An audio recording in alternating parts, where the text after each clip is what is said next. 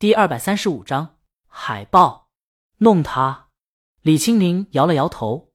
这时门敲响了，进。李青宁放下手机。苏珊和陈姐进来，他们为江阳新书情书来的。李青宁站起来。今天李青宁穿一身碎花连体裙，外面搭了一件休闲西装，自带一股干练的气质，平衡了碎花的甜美，在帅气之余又不失活力。苏珊一见李青宁穿着高跟鞋，就知道他跟江阳一起来的。他左右看了看，江阳呢，在他们公司呢。李青宁说：“苏珊这才知道江阳的广告公司也在这边。那广告我看了，是挺缺德的。”陈姐替他补充完整：“我家老徐昨天看了那广告，觉得也是，真的猝不及防的被闪了一下。在习惯了江阳一贯催泪的套路后。”冷不丁的来这么一下，脑子一下子就短路了。李青宁请他们坐下，你们俩到我这儿告状来了。苏珊笑起来，她把手里的纸袋放下，里面是一些干果，国外罗贝妮寄过来的。她给李青宁和陈姐带了一点，但说真的，把后面广告去掉，前面的故事真的不错，有一种回味无穷的感觉。工人讨论的空间有很大。他们这次合作的规矩跟以前一样，苏珊代理海外版权。国内交给了徐光正，这不是说苏珊吃了亏，而是讨了便宜。就拿这次《奇迹男孩》而言，就算借《小王子》的东风，让这书在国内卖得动，但销售量也就那样。真正的市场还是在国外，这也正常，因为写的是国外的故事。苏珊觉得这也挺好。以前都是他们买海外，尤其欧美文学版权翻译成中文，不说仰人鼻息吧，但合作的时候态度肯定要低一点。毕竟人有很多的选择，不一定要选他们。现在不一样了，现在是国外出版，从他们手里买版权，他们有更多的选择，所以对方的更上心。苏珊觉得还挺扬眉吐气的。就譬如这本《奇迹男孩》，国内刚出版，别的语言还在翻译呢，就有很多出版社在接触他们了。但是吧，苏珊想，江阳未免也太高产了，这手里还积压着一本《解忧杂货店》。这扭头又整了一本情书，至于质量，怎么说呢？陈姐知道大胡子对此有话说。今儿早上，大胡子还在群里痛心疾首，小王子之后明明能向上，他偏一头扎向畅销书。在大胡子看来，《奇迹男孩》这本书很好，在畅销书中算不错的，但要把书排成台阶的话，从小王子到奇迹男孩是向下的一个大台阶。让他觉得很可惜。刘涛同意，说的是呢。就凭《东方快车谋杀案》，他再写下去就一代大师。可现在他都不知道江阳跑到什么地方去了。橙子夫人作为江阳的粉丝，有话说：这两本书才出来多长时间？那什么还有闲者时间呢？人随便写点东西玩玩怎么了？哎，你们看看他新拍的广告，我觉得挺有意思的。橙子夫人把视频分享到群里。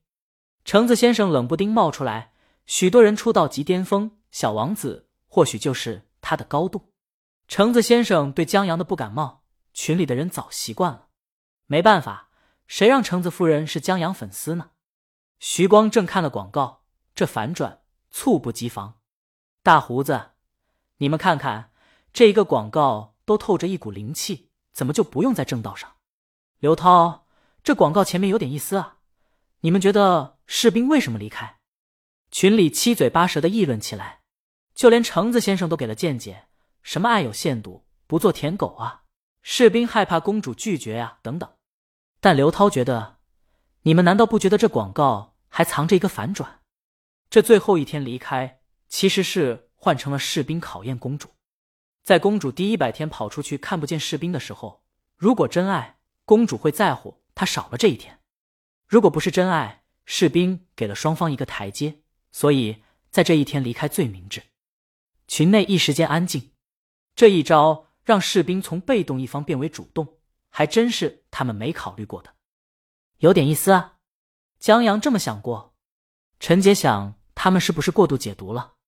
他想不到整天就知道跟着清明腻歪的江阳有这么深的考虑。刘涛作为一个写出《东方快车谋杀案》的作者，我相信他。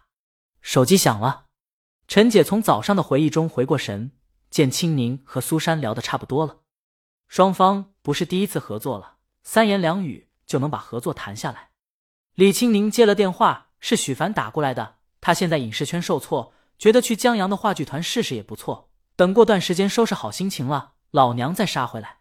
李青宁笑着说：“好啊，正好你去那边帮我盯着点。”她的老公他知道，就是半瓶子水，对话剧是只知其然，而不知其所以然。有许凡在那儿，不至于最后变得一地鸡毛。在挂了电话以后，李青宁在聊天软件上把这个消息告诉江阳，顺便把中午同苏珊和陈姐一起吃饭的消息发了。正在玩游戏的江阳停下，看了一下手机，双眼一亮，这可真是他的好老婆。许凡在话剧上的演技，他是认可的。上次看《蜗牛》，许凡演的就一个三线城市到京都打工的女白领，演的就十分的传神。他相信许凡能演好屌人中的那个护士角色。他回复个知道以后，正要丢了手机继续玩，发现了推推特别关注的弹窗，他老婆发推推了。还网友们的讨伐下，打算罚他一周不喝可乐。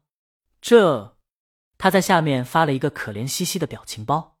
然后他看到了公司账号发的他玩游戏喝可乐的图片。韩小小，韩小小抬起头，干什么？你们玩归玩，别影响我们正常工作。你个内鬼！江阳问他，你今天哪只脚先进的公司？韩小小很无辜，我就拍你们玩游戏的视频，做个宣传。江阳信他的邪，他罚韩小小给我做个宣传海报，就我朋友圈发的话剧，这周日售票，首映在周六。江阳就不打算买票了，邀请朋友、同事、圈内的好朋友和编案去就行了。哎，周浩不同意了，我是老板，你凭什么用我员工干私活？江阳，我打枪游戏里有三十个箱子没开，钥匙都买好了，你要不要试试？别想收买我。周浩顺手关了游戏机，站起来。韩小小做三套海报必须原创，李亮出文案。江阳，你这话说的就见外，咱们哥们还用得着收买？他招呼江阳进办公室，打枪的游戏在电脑上玩，开出好东西平分啊。带他们进去以后，韩小小感慨：这俩老板终于记起他是一个平面设计，而不是推推运营、老板助理、公司前台和江阳水军了，终于要干本职工作了。泪目，他再不练下手就要生疏了。韩小小在中午的时候做好一套发给了江阳。江阳想，老婆推推上那么多粉丝，这可比买他们公司的网络集成营销包有效果多了。就先发给李清明一套，然后让韩小小再做好一套以后发到他们公司的官方推推上。至于第三套，做成易拉宝放到小剧场门口齐活。说罢这些，江阳就下班找他老婆吃饭去了。现在推推上还有不少粉丝在公司官方推推账号下艾特鲤鱼，让大魔王收拾敢于挑衅的江阳，证明家庭地位的时刻来了。大魔王怎么还没动静？可能线下 PK 了。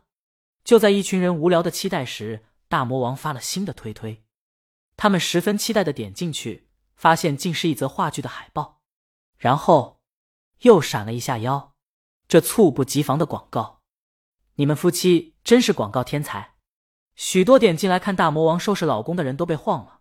他们看着这海报，缓了一缓，然后情不自禁的发出感慨：“你们可真是一对啊！”在感慨过后，眼尖的人发现，在这张鸟人海报的编剧一栏写的是江阳，鲤鱼老公做话剧。